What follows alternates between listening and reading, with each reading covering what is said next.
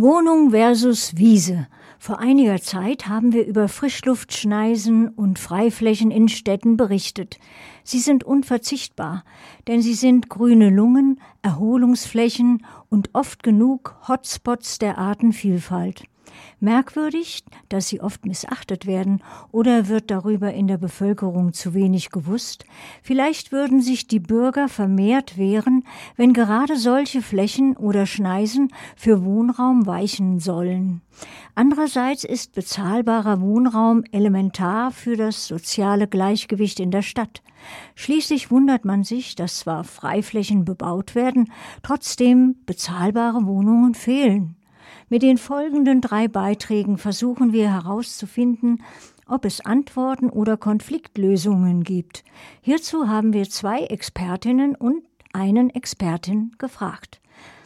Unser erstes Interview führt Kollegin Lena Wörter per Telefon mit Frau Dr. Christine Markgraf, stellvertretende Vorsitzende des Bund Naturschutz in Bayern. Es geht um Umweltverträglichkeitsprüfung in Bauvorhaben. Wie steht es mit dem Baurecht? Wie wird geprüft, ob eine Bebauung umweltverträglich ist? Kann man die Natur überhaupt effektiv schützen?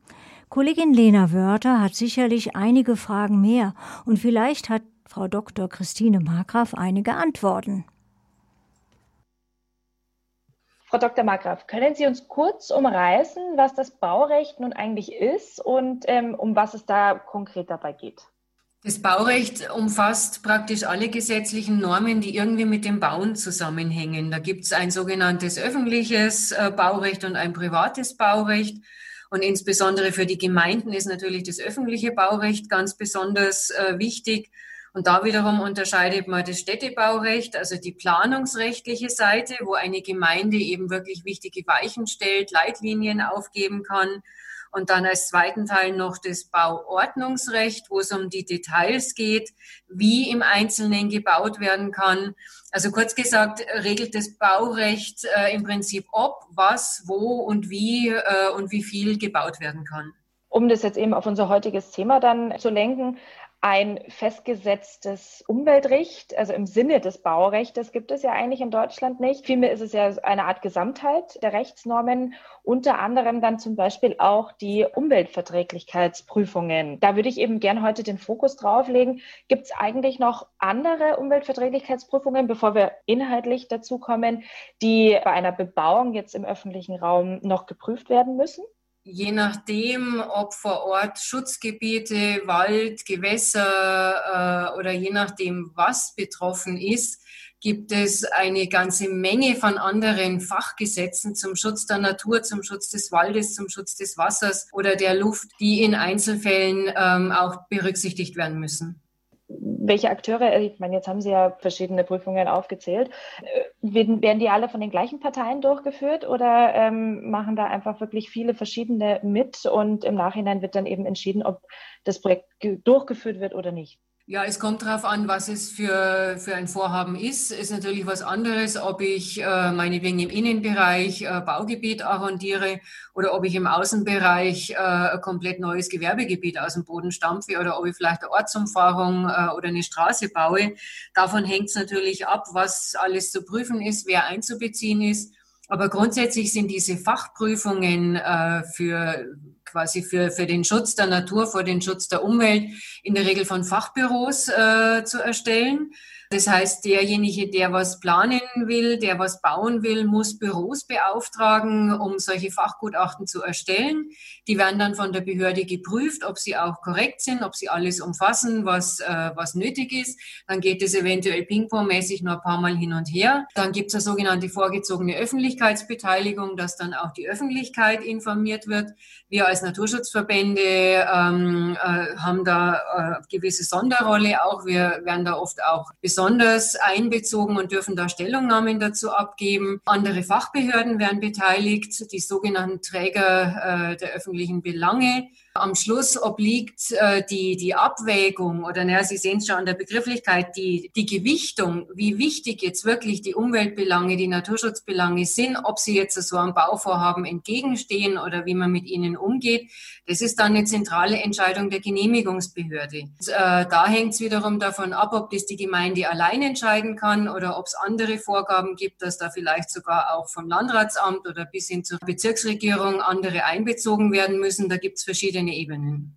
Umweltverträglichkeitsprüfungen, um darauf nochmal zurückzukommen, könnten Sie uns in zehn großen Oberkategorien erklären, was alles geprüft wird?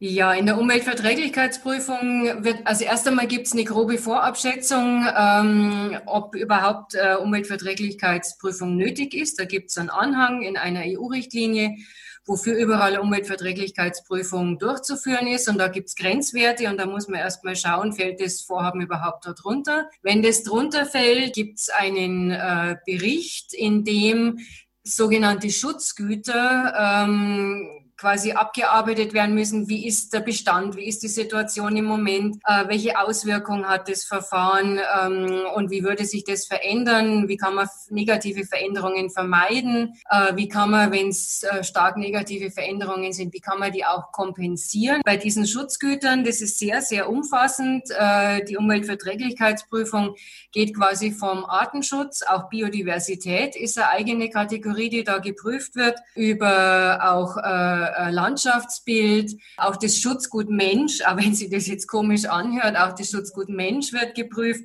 Das heißt, welche Auswirkungen in Bezug auf Lärm oder Luftverschlechterung und all diese Dinge sind da mit dabei. Und seit kurzem muss jetzt endlich auch der Klimaschutz in der Umweltverträglichkeitsprüfung ähm, geprüft werden. Das war bisher nicht der Fall, aber ähm, da hat jetzt die Europäische Kommission äh, äh, angemahnt, dass äh, wirklich auch der Klimaschutz, so ein wichtiges Schutzgut in der Umweltverträglichkeitsprüfung behandelt werden muss.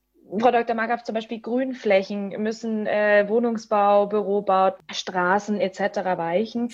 Und man fragt sich dann im Nachhinein immer wieder, wieso eigentlich diese Projekte genehmigt worden sind, wenn sie dann doch auf den ersten Blick fraglich waren. Liegt es vielleicht an der Gewichtung im Umweltrecht gegenüber eventuellen Finanzierungsplänen, Arbeitsplatzschaffenden Plänen? Ist da die Umwelt dann an letzter Stelle?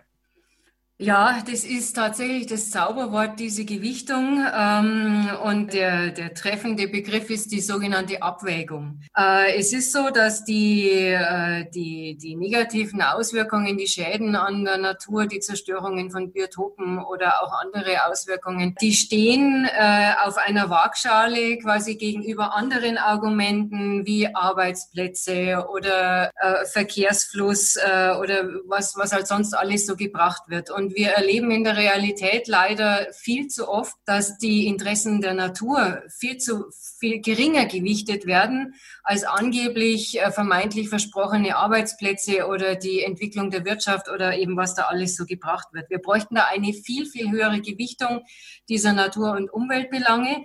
Und wir bräuchten vor allem auch wirklich ehrliche Kosten-Nutzen-Rechnungen. Mhm, ähm, ja. Da wird oft vieles versprochen, ähm, was höher gewichtet wird, was dann am Schluss überhaupt nicht der Fall ist. Auch bei der Finanzierung, ich meine, diese Kostenmehrung, das ist ja wirklich äh, bekannt inzwischen. Wir bräuchten da sehr viel ehrlichere Planungen und man muss einfach auch den, den politischen Willen auch in also je nachdem, wer die Entscheidung dann trifft, wer die Genehmigung trifft, da muss einfach dann auch der politische Wille da sein, auch mal Nein zu sagen. Und das mhm. ist bei uns offenbar ganz, ganz wenig verbreitet. Äh, und die Natur- und die Umweltbelange, die fallen dann wirklich bei dieser Abwägung äh, oft hinten runter. Was wir dann über Klagen oder über Bürgerbegehren oder über andere Instrumente noch versuchen können anzugreifen. Ähm, aber das ist tatsächlich der Schlüssel, äh, diese Abwägung und diese Wegwägung der Natur- und Umwelt. Umweltinteressen. Wie sehen Sie denn dann überhaupt die Zukunft der Bebauung in München jetzt im, im, Hinblick auf die Umwelt? Wer gewichtet genau und kann man diese Gewichtung denn überhaupt ändern? Inhaltlich ist es natürlich wahrscheinlich schwierig, dadurch, dass es EU-übergeordnete äh, Gesetze dann auch teilweise sind. Aber woran liegt dann die Gewichtung und was kann man für die Zukunft in München noch verbessern? Ja, die Gewichtung ist natürlich eine Frage des politischen Willens. Das heißt, äh, ob eine Bauplanung äh, genehmigt wird oder nicht, kann ja der Stadtrat, der Gemeinderat oder der Kreistag kann ja originär mitreden, mitentscheiden. Das heißt, es ist wirklich direkt Ausdruck des politischen Willens. Und da wünschen wir uns natürlich einen sehr viel höheren Stellenwert in diesen politischen Gremien für den Schutz der Natur, für den Schutz der Umwelt, für Flächenschutz, dass man sich an diesem Fünf-Hektar-Ziel orientiert, auch Klimaschutz äh, verstärkt da drin zu beachten. Und für München speziell natürlich auch, dass man die Grenzen des Wachstums, die ja gerade in München immer offenkundiger werden, äh, auch definiert, dass man sich ein Konzept für eine nachhaltige Siedlungsentwicklung gibt, äh, die Naturschutz, Klimaschutz und soziale Aspekte beinhaltet und äh, dass man diese Möglichkeiten wirklich sehr viel stärker nutzt als bisher.